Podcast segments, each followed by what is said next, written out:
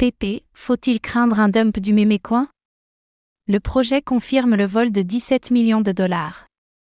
Plus la situation avance, plus le brouillard s'épaissit autour de l'affaire PP, après de récents transferts de fonds avoisinant les 17 millions de dollars. D'anciens membres du projet ont été dénoncés, mais de nombreux points continuent de semer le doute autour du Mémécoin à succès.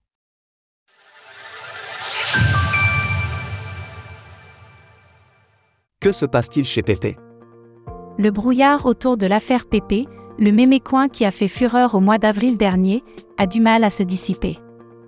Effectivement, comme nous le rapportions il y a tout juste quelques jours, les équipes en charge du projet ont subitement transféré 16 billions de tokens PP, 16,8 millions de dollars, vers des exchanges centralisés, CX, avant de diminuer le nombre de signatures de leur compte multisignature.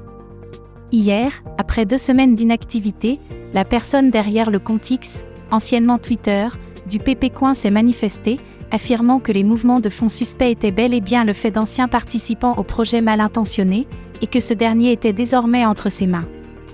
Le multi-SIG compte désormais 10 000 milliards de jetons et un signataire restant, et je peux vous assurer que ces jetons ainsi que ce compte Twitter sont entre de bonnes mains. Le multi-SIG a été configuré pour exiger la présence de 3 sur 4 des signataires pour une approbation. Hier, ces trois anciens membres de l'équipe sont revenus dans mon dos, se sont connectés au multi-SIG, ont volé 16 000 milliards, 60% des 26 000 milliards de jetons multi-SIG et les ont envoyés aux exchanges pour les vendre. Ils se sont ensuite retirés du multi-SIG pour tenter d'absoudre toute association avec PP, supprimant tous leurs comptes sociaux et ne me laissant derrière eux qu'un message indiquant Le multi-SIG a été mis à jour, tu as maintenant le contrôle total. La personne derrière le communiqué a également précisé qu'elle se disait choquée par les événements et que les tokens n'étaient pas destinés à être vendus sur des CX. Concernant le futur du PP Coin, l'individu assure que le projet sera désormais mené en partenariat avec la communauté et que des discussions étaient déjà en cours avec des membres proéminents dans l'optique de faire du PP une crypto-monnaie décentralisée et antifragile. L'identité des membres du projet dévoilée Jérémy Cahen, sous le pseudonyme X, Poly, a dévoilé l'identité de certaines personnes du projet, leur implication dans certains projets passés ainsi que leurs adresses de portefeuille on-chain sur X il a malheureusement acheté une Lambeau violette de 865 000 dollars avec ses gains de PP, alors que son équipe n'a pas donné un centime au créateur original de PP the Frog.